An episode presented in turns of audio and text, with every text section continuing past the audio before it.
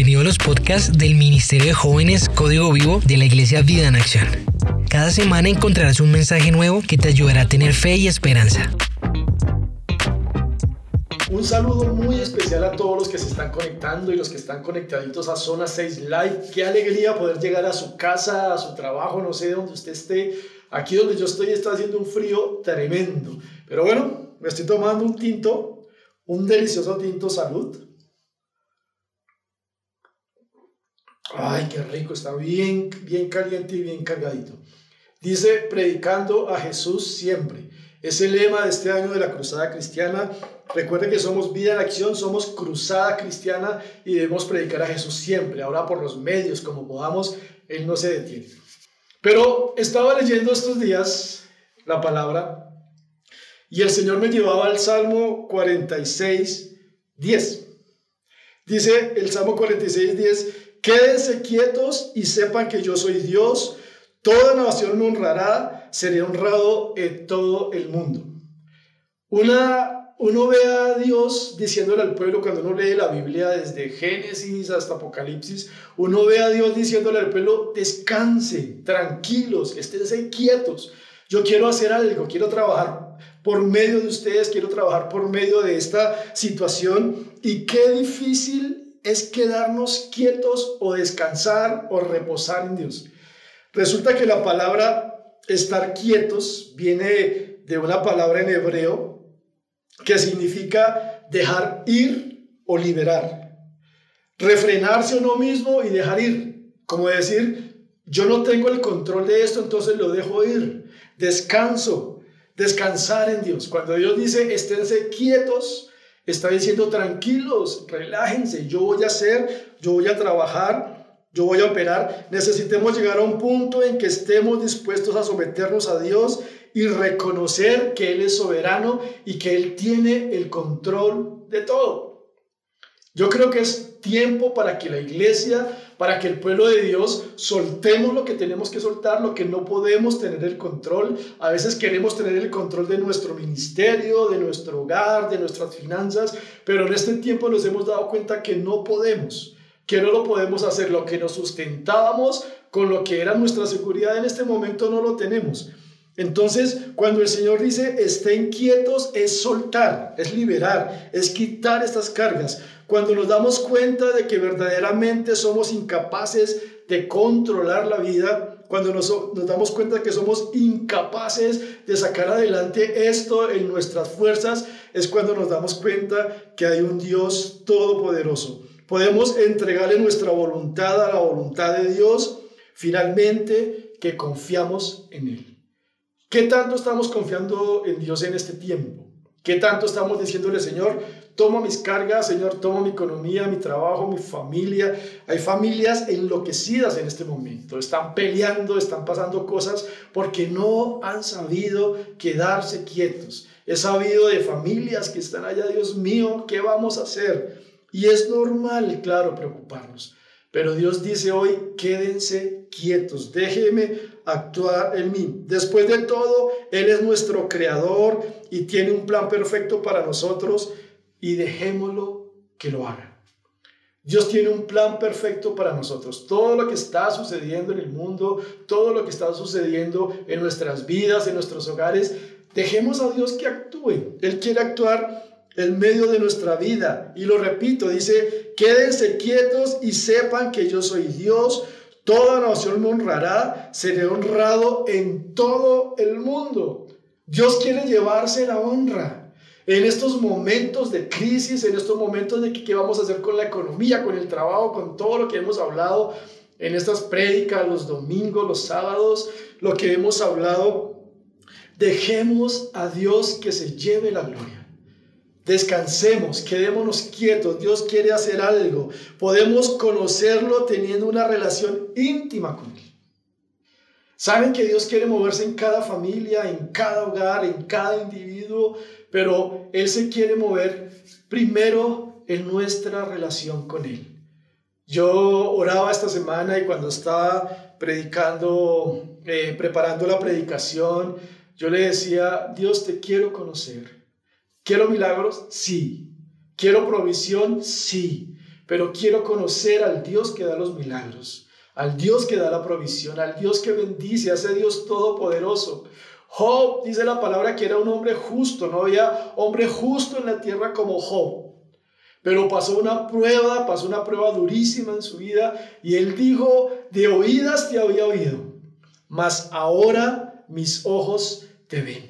Que este tiempo que estamos pasando como pastores, como familias, como iglesia, sea un tiempo para conocer a Dios. Este hombre justo que guardaba todos los mandamientos, pienso yo, porque si la Biblia dice que era justo es porque guardaba la palabra del Señor, trataba de estar bien delante del Señor. Y él dijo, no te conocía Dios. Y en medio de esta prueba he sabido conocerte. Dice que Toda nación me honrará, seré honrado en todo el mundo, conoceremos a Dios. ¿Quién es Dios? Dios es omnisciente, lo sabe todo, omnipresente, está en todo sitio, en todo lugar, Él no se limita por tiempo, por espacio. Omnipotente que es todopoderoso, para Él nada es imposible. Nada hay imposible para nuestro Dios. Él es todopoderoso. Para Él no es imposible sacarnos de esta situación. Nos alegra mucho que ya hay una solución que, que viene desde Israel, por lo menos han dicho las noticias eh, y medios que son fidedignos, que Israel ya sacó una cura para el coronavirus. Qué alegría que esto salga de Israel. Esto me alegra mucho. Pero para Dios nada es imposible. Dios puede de un momento a otro hacer así y cambiar nuestra situación. Pero dejémoslo que Él obre, que el poder de Dios se manifieste en nuestra vida. Y quiero hablar de tres historias. Yo no sé, el Señor me ha estado hablando mucho esta semana. Eh, le pido a Dios que en estos 25, 30 minutos me permita decirles lo que, lo que les tengo que decir. Y les quiero contar tres historias donde Dios le dijo a su pueblo, quédense quietos, que es lo mismo que nos está diciendo hoy. Primera historia, esto es espectacular, póngale cuidado todo lo que dice la Biblia y está muy relacionado con lo que estamos viviendo en este tiempo. Éxodo 14, eh, antes de Éxodo 14, vemos que Dios saca de la esclavitud a su pueblo, su pueblo Israel, eh, le dice, recuérdele a sus hijos esto que yo hice, que lo saqué con milagros, señales, prodigios, esto recuérdeselo a sus hijos, que hay un Dios poderoso, un Dios que se preocupa por su pueblo, que lo rescata, que lo saca de la esclavitud, de la opresión, salieron felices, salieron bendecidos. Dios les dijo, díganselo a sus hijos, que no olviden, que las generaciones no olviden lo que yo he hecho por ustedes. Y es hermoso que dice que ellos iban caminando y que de noche había una columna de fuego que les daba calor, que los guiaba. Imagínense ese espectáculo, ese show, algo espectacular. Estar todo el pueblo reunido y una columna de parte de Dios al lado, una columna de fuego al lado, eh, dándoles calor, alumbrándolos, dice ahí en Éxodo que les alumbraba de noche pero también dice que había una columna de nube en el día, una columna que los guiaba, una columna que los guardaba del sol. Imagínense eso tan hermoso. Pero cuando salieron de Egipto e iban para donde Dios les había dicho que fueran, eh, Dios les da una orden específica. Les dice, ustedes deben acampar en cierto lugar. Ustedes deben acampar al lado del mar rojo. Y miren, hablando naturalmente con los ojos humanos, era una locura. Un estratega militar, yo creo que habría dicho Dios, pero es la peor estrategia que puede haber. ¿Cómo se le ocurre que se vayan, que se haga al lado del Mar Rojo? Si vienen el enemigo van a quedar encerrados, no van a poder salir. Eh, era una estrategia bastante terrible a los ojos del hombre, a los ojos del humano. Porque militarmente, gran, como dicen los jóvenes, baila. Pero Dios se mueve así. Hay cosas donde Dios se mueve, situaciones donde Dios se mueve que no las podemos entender. Lo que está pasando en este tiempo, en este momento no lo podemos entender. De pronto no vemos salida, de pronto no vemos respuesta, pero en medio de este tiempo Dios se quiere mover. Y les quiero leer una porción de lo que sucedió. Está en Éxodo 14, 10. Mientras el faraón se acercaba, los israelitas levantaron la vista y se llenaron de pánico al ver que los egipcios los alcanzaban. Entonces clamaron al Señor y le dijeron a Moisés, ¿por qué nos trajiste aquí para morir en el desierto? ¿Acaso no había suficientes tumbas para nosotros en Egipto? ¿Qué nos has hecho? ¿Qué nos has hecho? ¿Por qué nos obligaste a salir de Egipto? ¿No te dijimos que esto pasaría cuando aún estábamos en Egipto? Te dijimos, déjanos en paz, déjanos seguir siendo esclavos de los egipcios es mejor ser un esclavo en Egipto que un cadáver en el desierto. ¡Wow! Estas personas, estos hombres, estas familias que tenían la columna de fuego, que tenían la nube, estaban diciendo, no, vamos a morir, vamos a perecer, prefiero volver a la esclavitud, prefiero volver al yugo. Y yo te pregunto, ¿tú qué has dicho en este tiempo? En este tiempo de cuarentena, ¿cómo estás viendo a Dios? ¿Cómo estás viendo lo sobrenatural de Dios? Pero aquí viene la palabra que el Señor les dijo. Versículo 13. Pero Moisés les dijo, no tengan miedo. Y es lo que Dios nos quiere decir hoy, familias, jóvenes, código vivo, el que me esté viendo, hoy el Señor te dice, no tengas miedo. Solo quédense quietos y observen cómo el Señor los rescatará y esos egipcios que ahora ven jamás volverán a verlos. El Señor mismo peleará por ustedes, solo quédense quietos. Y cuando Dios les estaba diciendo quédense quietos, no es que no hicieran nada. No es que se quedaran ociosos allá en el desierto donde estuvieran sin hacer nada, Estar quietos es soltar ese problema a Dios. Es soltar esa carga a Dios. Y decirle, Señor, aquí estoy descansando en ti, reposando en ti. Es normal que venga el pánico, es, es, normal que venga el miedo por todo lo que está sucediendo, pero cuando Dios nos manda a algún sitio, cuando Dios nos manda a alguna parte, es orden de parte de Dios, estémonos quietos y reposemos en Él, porque Él tiene cuidado de nosotros. Moisés les dice, quédense quietos. Él la tenía clarita, como, como dice un líder de código vivo, estaba clarito Moisés. Quédense quietos. Dios les dijo que acamparan ahí. Cuando somos inamovibles, cuando no nos movemos de la voluntad del Señor, donde Él nos tiene, debemos quedarnos donde el Señor nos tiene hasta que Él nos dé una orden de salir, porque más adelante Dios les da una orden de que marchen. Pero mientras el Señor nos tenga en un sitio, mientras estemos bajo la voluntad del Señor, quedémonos ahí firmes porque Él va a pelear por nosotros. Dice ahí eh, Éxodo 14, 4, la parte B, lo haré así para manifestar mi gloria por medio del faraón y de todo su ejército. Después los egipcios sabrán que yo soy el Señor, así que los israelitas acamparon donde se les dijo. Ellos se quedaron ahí donde se les dijo. Moisés les dijo, quédense quietos.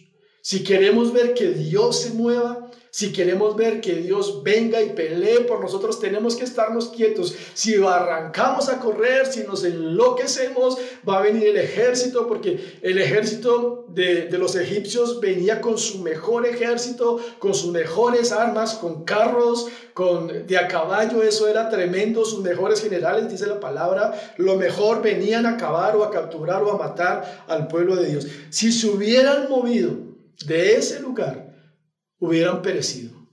Pero un hombre de Dios les dijo, quédense quietos, porque Dios va a pelear por nosotros. El lugar más seguro es el centro de la voluntad de Dios, así el mundo se esté cayendo. Y vuelvo y lo repito, y esta frase la he dicho desde que empecé a trabajar en código vivo, a servir en código vivo, el lugar más seguro es el centro de la voluntad de Dios. Así el mundo se esté cayendo a pedazos, así el mundo esté diciendo vamos a perecer, nos vamos a destruir, no va a suceder nada. Si estamos en el centro de la voluntad de Dios, es el lugar más seguro.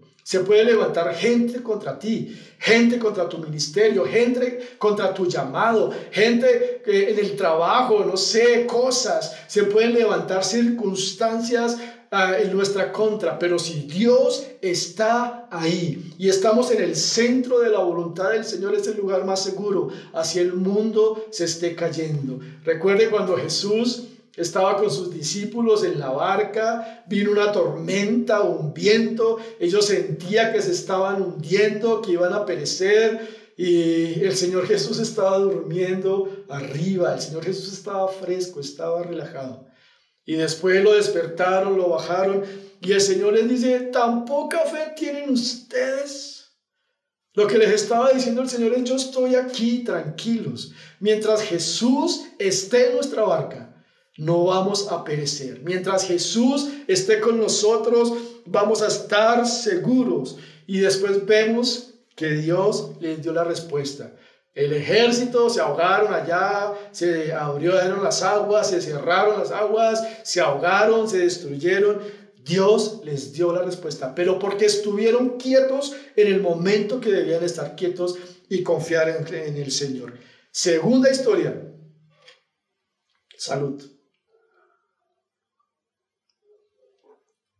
La mayoría de pastores toma agua, yo tomo tinto, perdón. Porque sin café es imposible agradar al Señor. Segundo libro de Crónicas. Está Josafat, rey de Judá. Vinieron unos mensajeros a darle una mala noticia. Le dijeron, Josafat Vienen unos, una cantidad de ejército contra usted, contra el pueblo, son demasiados, son fuertes, se unieron varios ejércitos en tu contra y te van a matar, van a acabar con el pueblo. Vinieron esas malas noticias. Josafat dice la palabra, dice la nueva traducción viviente, que él quedó aterrado. Y lo primero que hizo, que es lo que tenemos que hacer nosotros en este tiempo, es pedir la dirección de Dios. Dice que Josafat pidió la dirección de Dios, convocó a todas las familias. Y es lo que estamos haciendo en Vida en Acción para los domingos, para Zona 6, para los breaks, para los cafés. Dios está moviendo en Vida en Acción y estamos convocando a todas las familias en este tiempo que se conecten con las prédicas de los domingos, que nos conectemos con Zona 6, con todo lo que estamos haciendo aquí. Y dice que convocó a todas las familias para que estuvieran delante del Señor. Estaba asustado el pueblo. Dice que el pueblo entró en ayuno, dice ahí en el segundo libro de Crónicas, que el pueblo estaba asustado y que todas las familias vinieron delante del Señor. Y yo no sé si hemos hecho esta oración en este tiempo. Quiero leerles una oración, la que hizo Josafat, la que hizo el pueblo de Dios, y es muy parecido a lo que estamos viviendo hoy en Colombia y en el mundo. Dice en el segundo libro de Crónicas, capítulo 20, desde el versículo 5, dice, Josafat se puso de pie ante la comunidad de Judá en Jerusalén, frente al nuevo atrio del templo del Señor. Y oró diciendo, miren esta oración tan hermosa que hizo. Oh Señor, Dios de nuestros antepasados, solo tú eres el Dios que estás en el cielo Tú eres el gobernante de todos los reinos de la tierra. Tú eres fuerte y poderoso. Nadie puede hacerte frente. Oh Dios nuestro, ¿acaso no expulsaste a los que vivían en esta tierra cuando llegó tu pueblo Israel? ¿Acaso no les diste esta tierra para que para siempre a los descendientes de tu amigo Abraham? Tu pueblo se estableció aquí y construyó este templo para honrar tu nombre. Ellos dijeron, cuando enfrentamos cualquier calamidad, mire lo que dice el versículo 9, cuando enfrentamos cualquier calamidad, ya sea guerra, plagas o hambre, lo que estamos viviendo en este tiempo, guerra, plagas o hambre, podremos venir a este lugar para estar en tu presencia ante este templo donde se honra tu nombre. Podremos clamar a ti para que nos salves y tú nos oirás y nos rescatarás. ¡Wow! Esto es hermoso. Esta oración es hermosa. Empezó a reconocer este rey empezó a recordar lo que les dije en la historia anterior, cómo Dios rescató a su pueblo, cómo les dio la victoria y le dice, Josafat, ¿acaso Dios tú no nos diste esto? Yo no sé cuántos han estado orando en este tiempo, Señor, ¿acaso tú no me diste esta empresa? ¿Acaso no me diste esta familia? ¿Me diste este ministerio? Y justo cuando el, el ministerio empezó a florecer pasa esto, justo cuando empezaron cosas proyectos, nos pasa esto, ¿acaso tú no nos trajiste a esta tierra y ahora nos vas a dejar perecer? Yo no sé cuántos hemos orado así. Yo le he dicho, Señor, sostén código vivo. Señor, sostén vida en acción, Señor. Sostén esta tierra donde tú me has traído. He dicho, Señor, tú a mi esposa y a mí nos trajiste esta tierra llamada vida en acción. No nos dejes perecer. Levántanos, Señor, a esta tierra donde vivo, esta casa donde vivo, este ministerio. No sé, hemos estado clamando a Dios y le hemos dicho, Señor, ten misericordia de nosotros. Cuando este rey, cuando Josafat se dio cuenta que venía el enemigo, lo primero que hizo fue ir a Dios y convocar a las familias a venir a Dios. Y hoy yo en el nombre de Jesús convoco a cada familia que vayamos delante del Señor y le digamos, Señor, ten misericordia. No permita, Señor, que perdamos cosas que no debemos perder, pero sí te pedimos que quites de nuestra vida lo que debes quitar, Señor. Lo que no es tu voluntad, lo que no está en el centro de tu voluntad, te pedimos, Dios, que lo quites, que lo saques de nuestra vida, Señor. Y viene una parte hermosísima de, de esta parte de de Josafat, de todo lo que estaba sucediendo en ese tiempo. Está ahí en el versículo 12 del mismo capítulo. Oh Dios nuestro, no los vas a detener, somos impotentes ante este ejército poderoso que está a punto de atacarnos. No sabemos qué hacer, pero en ti buscamos ayuda. Yo no sé cuántas veces los papás, los hijos, los empresarios, los empleados, han dicho, no sé qué hacer. Me quedé sin trabajo, no sé qué hacer. Me quedé sin mercado, sin, sin dinero, no sé qué hacer. Este pueblo, el pueblo de Dios estaba pasando por lo mismo. Dios no sabemos qué hacer. Nos van a matar, nos van a aniquilar. Pero es hermoso que dice, no sabemos qué hacer, pero en ti buscamos ayuda. Nuestro lugar más seguro de ayuda es la presencia del Señor. Y mire lo que sigue diciendo. Versículo 13. Mientras todos los hombres de Judá estaban de pie ante el Señor junto con sus esposas, sus hijos y aún los niños pequeños. Y está sucediendo lo que estaba pasando en Judá en ese tiempo. Está viviendo, lo estamos viviendo hoy.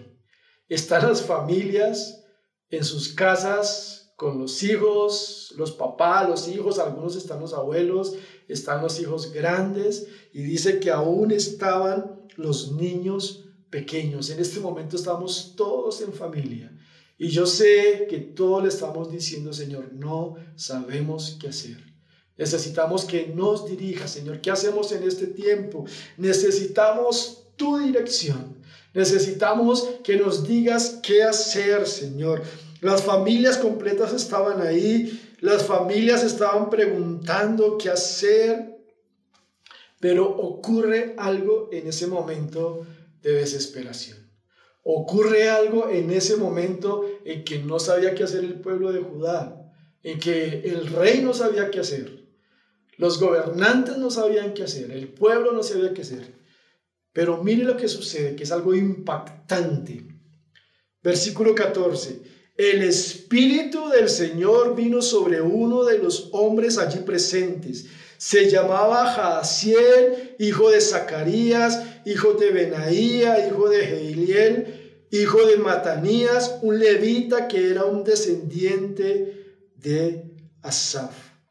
¿Cuánto necesitamos la voz profética de Dios en estos tiempos. Cuánto necesitamos que se levanten hombres llenos del Espíritu Santo, hombres y mujeres llenos del Espíritu Santo, porque dice que el Espíritu Santo vino sobre Jaciel. ¿Cuántos jacieles necesitamos en este tiempo?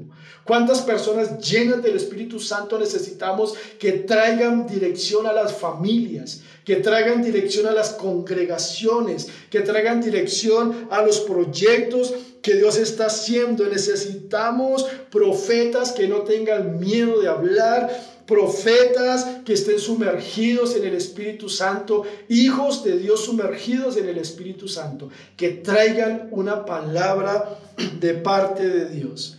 Yo tiemblo cada vez que hacemos zona 6 y Dios lo sabe.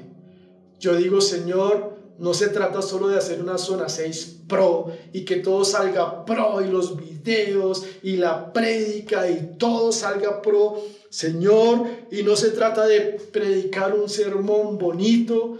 Eh, esta madrugada estaba preparando la prédica y el Señor me quebrantó. La verdad lloré mucho esta madrugada antes de la, de la, de la oración que tenemos con los líderes.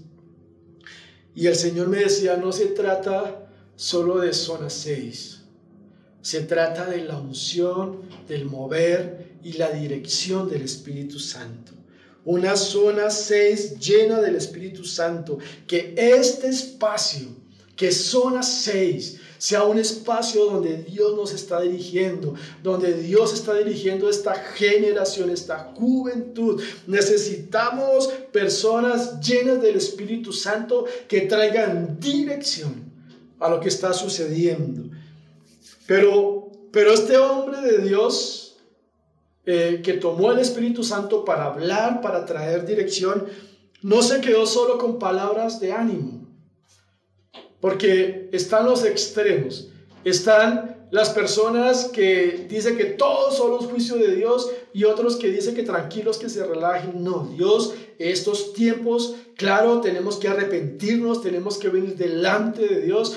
La palabra dice que si mi pueblo se humilla y clama, yo vendré, traeré sanidad a su tierra, claro que sí, pero también viene una palabra de esperanza. Viene el tiempo de arrepentirnos, de decir, Señor, perdona nuestros pecados, perdónanos todo lo malo que hemos hecho delante de ti, pero también viene tiempo de consuelo, de decirle Dios a su pueblo, tranquilos, yo estoy con ustedes, yo los voy a bendecir. Si se meten en mi presencia, como estaba haciendo el pueblo de Judá, en medio de la crisis, de la calamidad, si se meten en mi presencia, voy a hacer cosas poderosas en medio de ustedes. Dice ahí el versículo 16, eh, porque les dio una orden.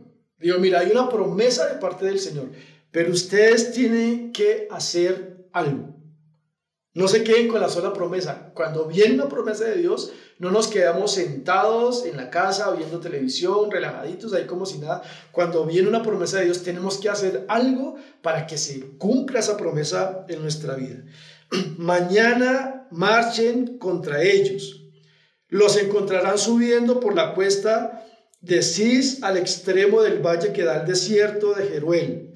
Sin embargo, mire la orden que les da Dios ustedes ni siquiera tendrán que luchar. Tomen sus posiciones, luego quédense quietos. Miren la orden que les da Dios. Ustedes vayan, vayan a cierto lugar y quédense quietos. Quédense en sus posiciones y observen la victoria del Señor. Él está con ustedes. Pueblo de Judá y de Jerusalén, pueblo de Colombia, pueblo, pueblo de Bogotá, Vida en acción, esto te dice el Señor, no tengan miedo ni se desalienten, que no permitamos que este tiempo sea un tiempo de desánimo, de desanimarnos en el ministerio, en los hogares, no, dice el Señor que no nos desalentemos, dice salgan mañana contra ellos porque el Señor está con ustedes.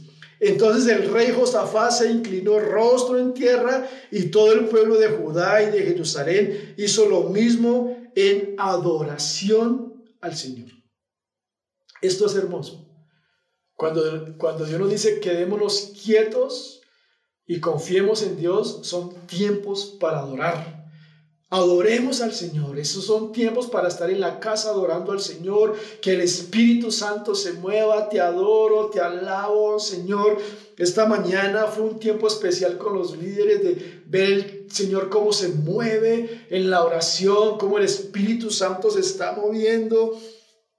Fue hermoso y dice en tierra y todo el pueblo de Judá y de Jerusalén hizo lo mismo en adoración al Señor. Estaba adorando desde el rey hasta los que vivían en Judá, las familias de Judá, los papás, los niños, los chiquitos, todas las familias estaban adorando al Señor. Después los levitas de los clanes de Coad y de Coré se pusieron de pie para alabar a viva Dios, viva Dios al Señor, a viva voz al Señor, perdón, Dios de Israel, a viva voz. ¿Eso qué quiere decir? Empezaron a gritar, empezaron a decir, te adoro Señor, te alabo, porque tú tienes la victoria. En ese momento Dios no les había dado la victoria, pero les dio una promesa les dio una promesa, así como se la dio a varios hombres de Dios, así como se la dio a Moisés en la, en la anterior historia, en la primera historia que les conté, que dijo, me voy a glorificar, quédense quietos. Aquí ellos estaban felices porque Dios les había dado una promesa de victoria. Les dijo, quédense quietos, quédense quietos. Es tiempo para quedarnos quietos a adorar al Señor. Señor, te alabo, te bendigo. Y dice que a viva voz empezaron a gritar, Dios de nuestros antepasados, Dios de Abraham, Dios de Isaac, Dios de Jacob, el Dios que nos sacó de Egipto, el Dios que hizo milagros, señales. Yo me imagino esa algarabía, toda la multitud, todas las familias adorando a Dios por lo que Él iba a hacer. Eso es lo que tenemos que hacer en este tiempo en nuestras familias, adorar a Dios con todo el corazón, porque es tremendo lo que Dios va a hacer. Versículo 20.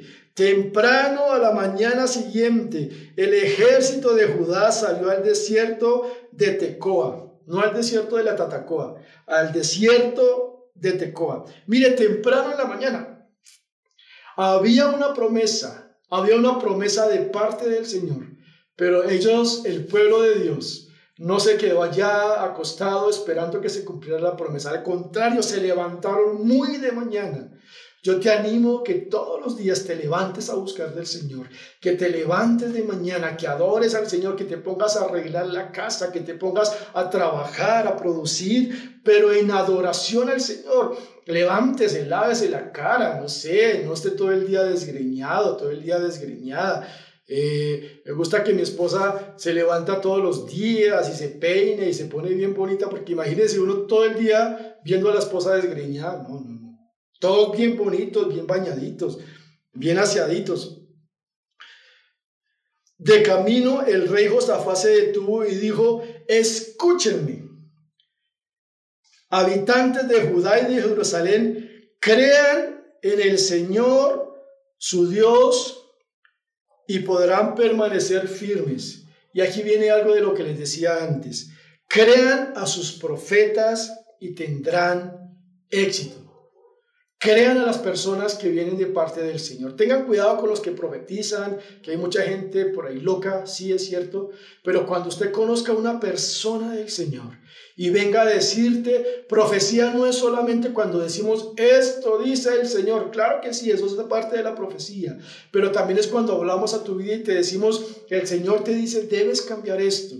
Tu vida debe cambiar esto. Si quieres que después de la cuarentena tu vida, tu ministerio, tu familia no siga igual, debes hacer esto, debes cambiar esto, debes fortalecer esto en tu vida. No lo tomes como un regaño, no lo tomes como, ay, qué aburrimiento este tipo, esta persona hablándome de esto. Tómalo de parte del Señor. Crean a sus profetas y tendrán éxito. Dice, esto lo dice la nueva traducción viviente. La reina Valera dice, y serán prosperados. Escuchemos la voz de Dios.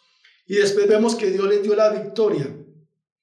Ahí en el capítulo 20, versículo 23, los ejércitos de Moab y de Amón se volvieron contra sus aliados del monte Seir y mataron a todos y a cada uno de ellos.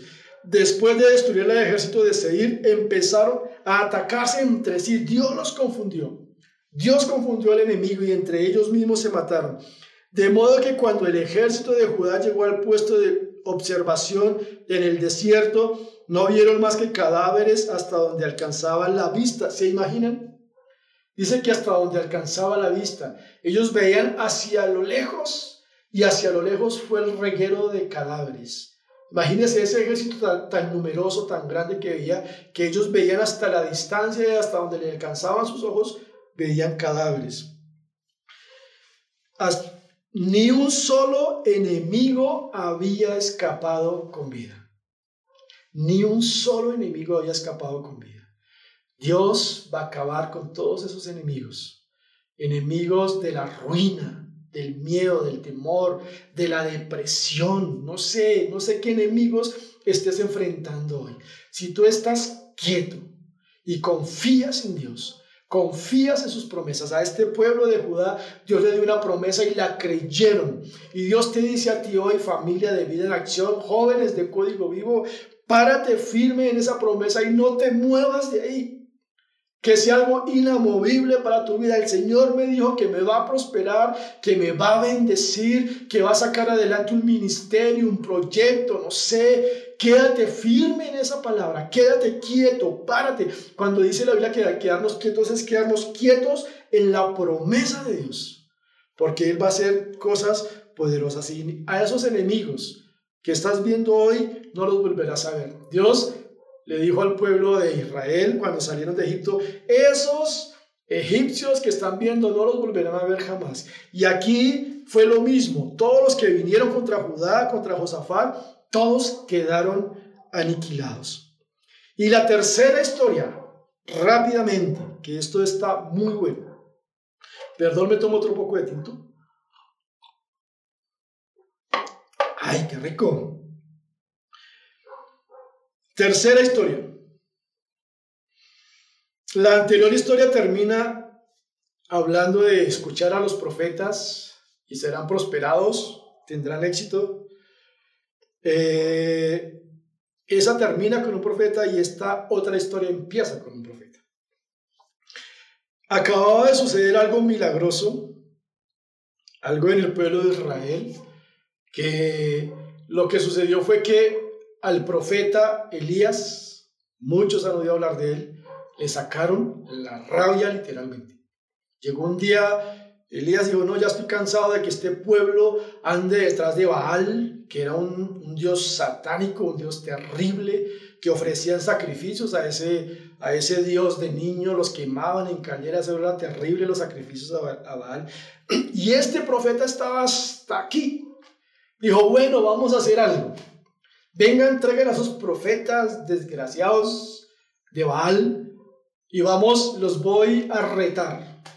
Vengan a ver quién, quién Dios responde por fuego. Traigan a esos 400 profetas de Baal y había, dice la Biblia, que había 450 profetas de la diosa Cera, que, uy, eso era terrible también, esa, esa diosa Cera. Traigan a esos profetas, levantemos un altar y el Dios que responda por medio de fuego, ese será Dios los retó.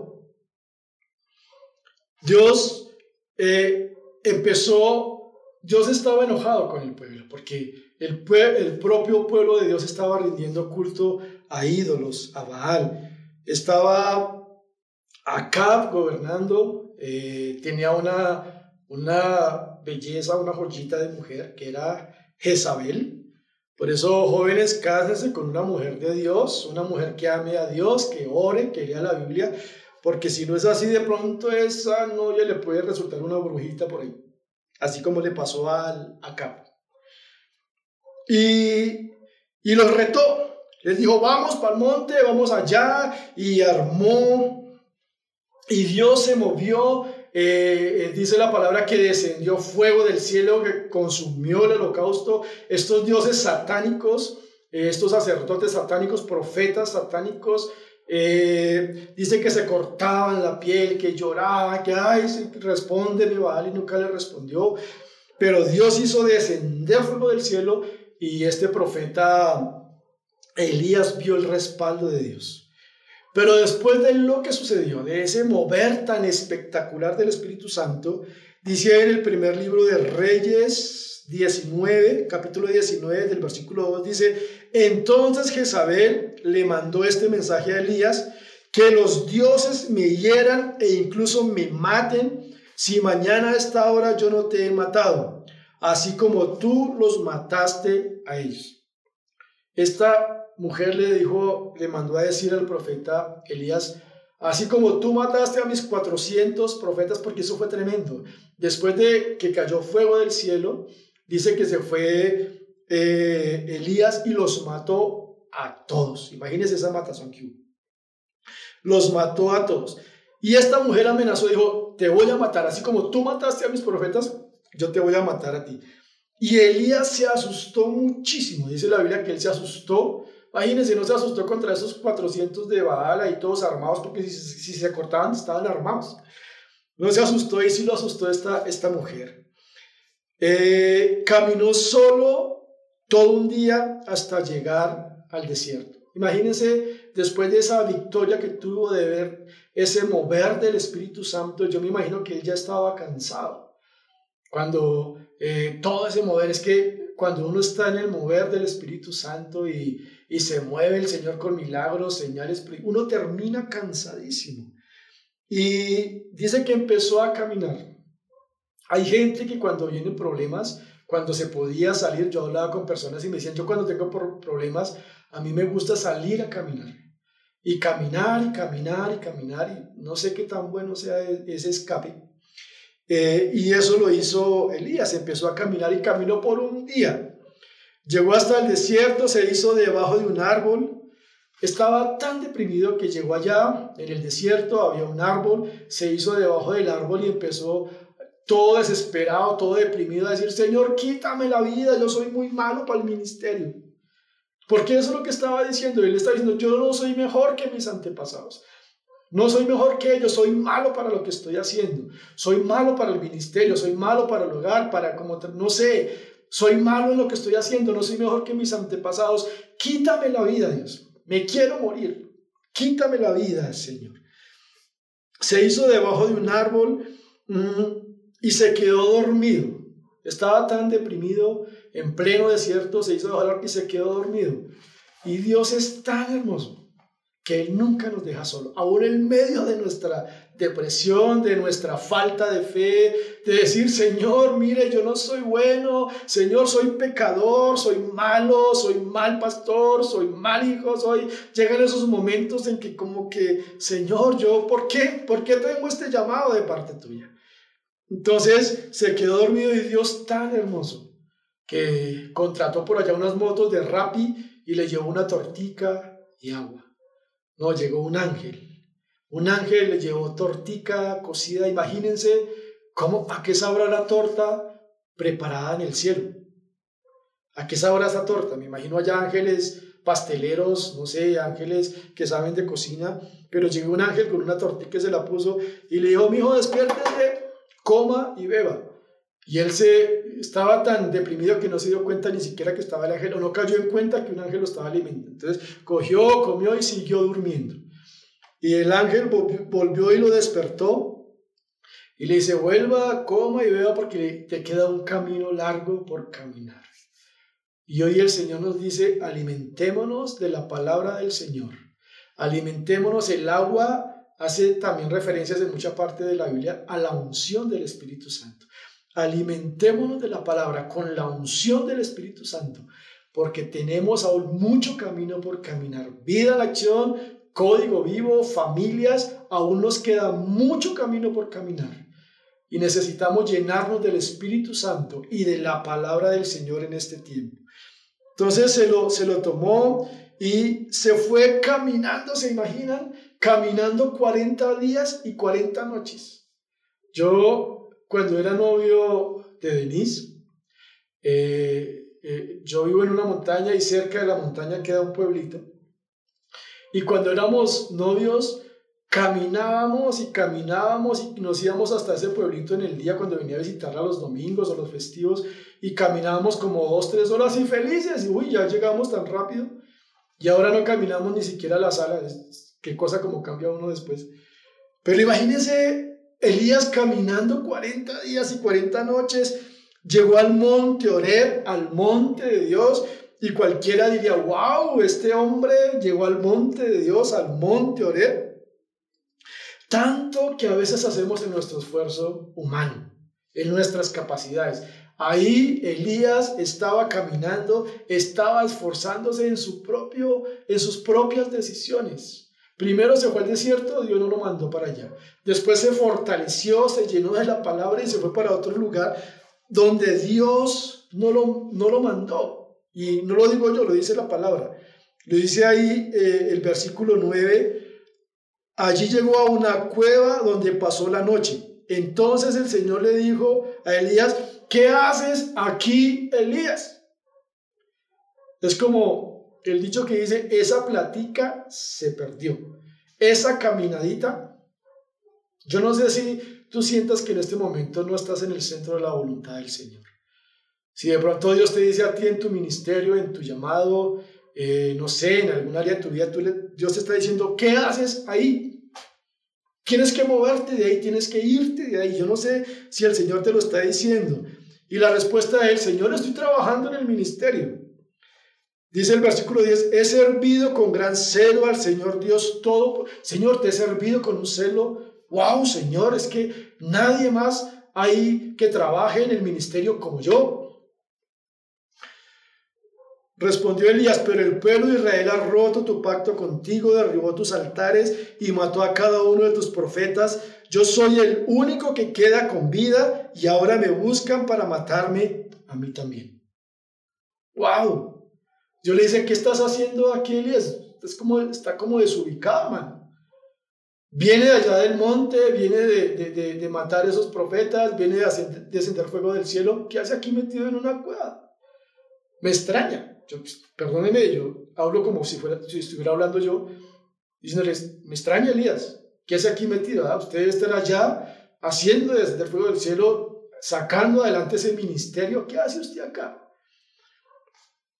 Pero miren lo que pasa tan hermoso y esto nos tiene que servir hoy para algo. Dice la Biblia que vino un viento fuerte, Dios le dijo a Elías, ponte, ponte delante mío allá en la montaña y dice que vino un viento fuerte e impetuoso que azotó toda la montaña. La montaña donde estaba empezó a moverse.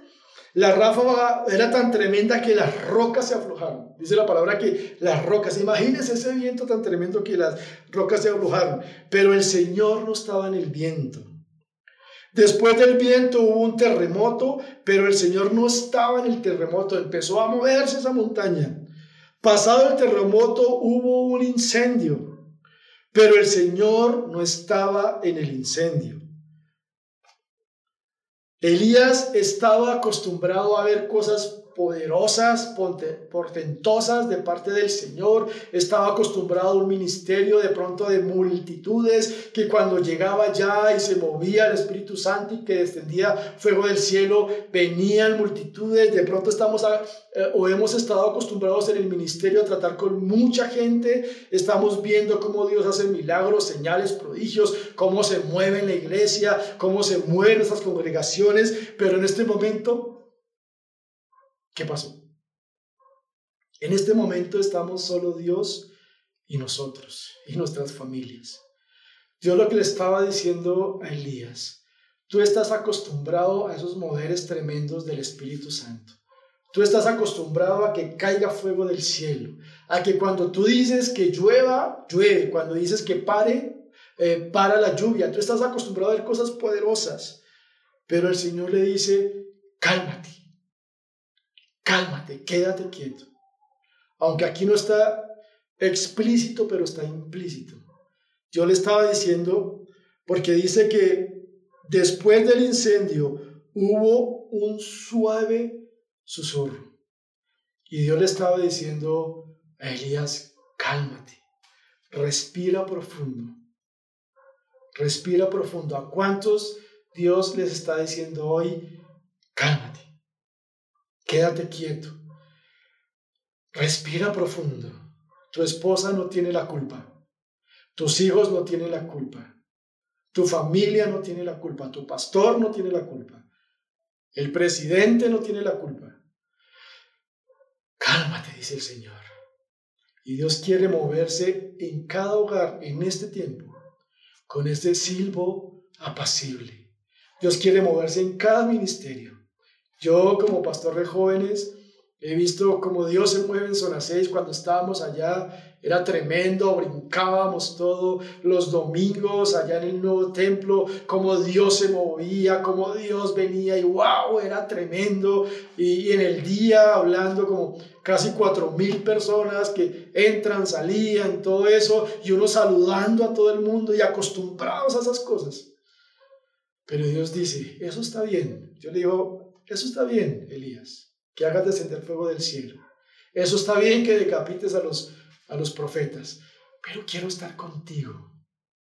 Quiero estar contigo. Y mire lo que dice versículo 13. Cuando Elías lo oyó, se cubrió la cara con su capa, salió y se paró a la entrada de la cueva. Entonces una voz le dijo, ¿qué haces aquí, Elías? Dios diciéndole, Elías, ¿qué pasa, amigo? ¿Qué pasa? ¿Qué hace aquí? Este no es su sitio. Su sitio no es el temor. Su sitio no es la depresión. Su sitio no es estar en desánimo. Su sitio no es aquí metido en una cueva. El Señor le estaba diciendo, ¿qué haces aquí, Elías? Retoma tu autoridad. Retoma la fe. Pero en ese susurro, en ese viento apacible, porque quiero que tengas paz Quiero que tengas calma. Cálmate, Elías. Él volvió a responder, he servido con gran celo al Señor, Dios Todopoderoso, pero el pueblo de Israel ha roto su pacto contigo, derribó los altares y mató a cada uno de tus profetas. Yo soy el único que queda con vida y ahora me buscan para matarme. Y mire lo que le responde el Señor. Perdón. Entonces el Señor le dijo, regresa por el camino que viniste y sigue hasta el desierto de Damasco. Dios le está diciendo, Elías, devuélvete. ¿Qué haces aquí? Devuélvete a donde estabas. Y regresa al desierto de Damasco. Cuando llegues allí, unge a Hazael para que sea rey de Aram. Después unge a Jehú, nieto de Ninsi, para que sea rey de Israel. Y unge a Eliseo, hijo de Safat, de la tierra de Abel Meolá, para que tome tu lugar como mi profeta. A cualquiera que escape de Asael, Jehú lo matará, y a los que escapen de Jehú, Eliseo los matará. Y mire lo que dice el versículo 18. ¡Wow! Sin embargo, preservaré a otros siete mil en Israel, quienes nunca se han inclinado ante Baal ni lo han besado. ¡Wow! Qué tremendo esto. Dios está levantando en este tiempo de crisis personas llenas del Espíritu Santo. Está levantando profetas, maestros, pastores, evangelistas, abogados, directores de cine, de televisión, de los medios. Dios está levantando gente, tiene un remanente guardado para este tiempo porque estos son tiempos tremendos los que estamos viviendo. Algunos lo están viendo como tiempo de derrota, pero desde la perspectiva de Dios, son tiempos tremendos que estamos viviendo y yo pido al Señor que las familias de vida en acción, que las familias de código vivo, que los jóvenes de código vivo sea este remanente, sea estas personas que Dios está cultivando, que no se están doblegando a Baal, que no se están doblegando al dinero, porque hay gente desesperada en este momento por el dinero, pero Dios les va a proveer, Dios les va a traer provisión, les va a traer plata, que no se están doblegando a lo que les está ofreciendo el enemigo de sexo, de pornografía, de placeres, de cosas que no edifican, que no han doblado sus rodillas al orgullo, a la insujeción con los pastores, con los líderes, que no han doblado sus rodillas al enemigo, sino que se están conservando para Dios en este tiempo. Esos jóvenes son los que van a cambiar el mundo, esas familias son los que van a acabar el mundo, esas personas que hoy están quietas y dicen, Señor, no ha sido fácil. Porque para mí, Valmer García, como pastor de jóvenes, no ha sido fácil para mi esposa tampoco. Para los pastores principales tampoco ha sido fácil. Hemos estado hablando con el, con el equipo de pastores y no ha sido fácil. Pero decimos, aquí estamos, Señor.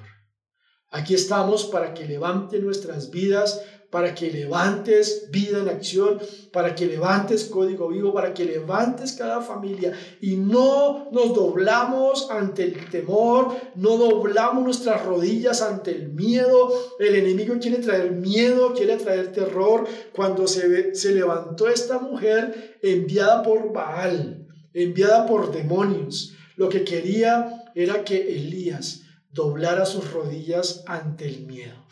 Pero ahí estaba Dios, estaba Dios fortaleciendo a Elías, estaba fortaleciéndolo con alimento, con palabra, con llenura del Espíritu Santo, con provisión y con dirección.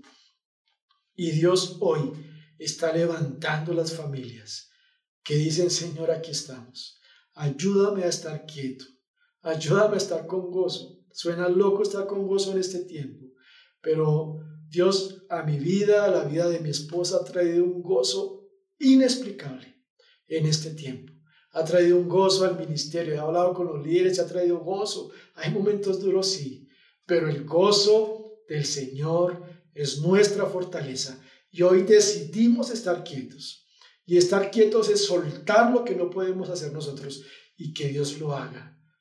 Y descansamos en Él. Y descansamos en sus promesas, porque Dios está haciendo cosas poderosas en medio de su pueblo. Alegrémonos, alegrémonos, confiemos en Dios. Ahí donde estás en tu casita, cierra los ojos y dile Señor gracias por tu palabra. Gracias Dios por tu palabra. Gracias Dios por esa palabra de exhortación, pero también por esa palabra de consuelo que has traído a nuestras vidas y a nuestras familias. Pero antes de ministrar, quiero dirigirme a las personas que no conocen a Dios o que no han recibido a Jesús en sus corazones y dicen, quiero que ese Dios de esos milagros, de esas señales, de esos prodigios, lo quiero conocer. Y claro, Él está disponible para ti. No importa lo pecador que te sientas, lo sucio que te sientas, Él está aquí para limpiarte. Y ahí donde estás, dile, Señor, hoy reconozco que he hecho lo malo delante de tus ojos pero también reconozco que tú moriste en la cruz del Calvario por mí. También reconozco que tú moriste para darme vida y vida en abundancia. Hoy me arrepiento de todos mis pecados. Hoy me arrepiento de todo lo malo que he hecho delante de ti, Señor. Y te pido que me perdones, me laves con tu sangre. Y te recibo, Señor Jesús, en mi vida como mi Señor y mi Salvador. Hoy, a ti que hiciste esta oración conmigo, te doy la bienvenida a la familia de Dios. Aquí en el link o en la descripción del video vamos a dejar un, link, perdón, para que eh, nos dejes tus datos. Queremos llamarte, queremos contactarte, a ver qué necesidad tienes, queremos orar por ti y por tu familia y empieza un tiempo nuevo para ustedes. Y ahora ustedes, familias que están allá, si es posible, por favor, alcen sus manos, porque el Espíritu Santo va a hacer algo en este momento. Dios, hoy te pido por los jóvenes que nos están viendo, por las familias que nos están viendo. Te pido, Espíritu Santo, que traigas quietud. Trae quietud a esos padres que están desesperados, a esos hijos, a esas mamitas. Trae quietud a esos niños que están muy inquietos en la casa, que están desesperando a sus padres. Hoy en el nombre de Jesús te pido, Padre, que traigas quietud a los hogares.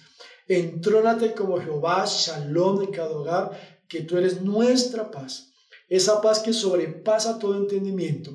Llega a cada familia en el nombre de Jesús. Y hoy confiamos en ti, hoy estamos quietos. Si hay alguien enfermo, en el nombre de Jesús declaro sanidad. Si tú estás enfermo, pon tu mano, si te es posible, en la parte donde estás enfermo. Si alguien te está acompañando, dile a esa persona que ponga la mano ahí, que ayude, que, que ore contigo, porque van a ocurrir milagros en este momento en el nombre de Jesús. Van a haber milagros de provisión también. Señor, hoy declaro sanidad en el nombre de Jesús. En esa persona que está enferma, en el nombre de Jesús, recibe sanidad. Dice la palabra de Dios que por las llagas de Jesucristo fuimos curados y recibe sanidad ahora en el nombre de Jesús. También recibe provisión. Si estás desesperado porque no tienes provisión, hoy te pido, Señor, que abras las ventanas de los cielos y traigas provisión sobre las familias, papá, en el nombre de Jesús. Trae, Señor, libertad. Si hay alguien desesperado, Llevamos esos pensamientos atados, sujetos a la voluntad a Cristo y se despeja la mente, los pensamientos de todos los que están viendo. Este video lo van a ver más adelante, esta transmisión y que después lo van a ver en video. Hay libertad en el nombre de Jesús. Y cada familia, como lo hizo Josafat y todas las familias de Judá, cada familia se levanta a adorar al Señor y a confiar en sus promesas por todo lo que tú estás haciendo, papá, en el nombre de Jesús. Gracias a todos los que se conectaron.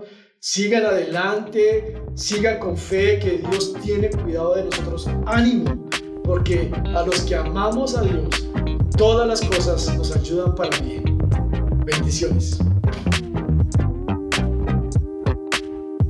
Si te gustó este mensaje, compártelo con alguien que necesite ser animado y síguenos en nuestras redes sociales como Código Vivo CC.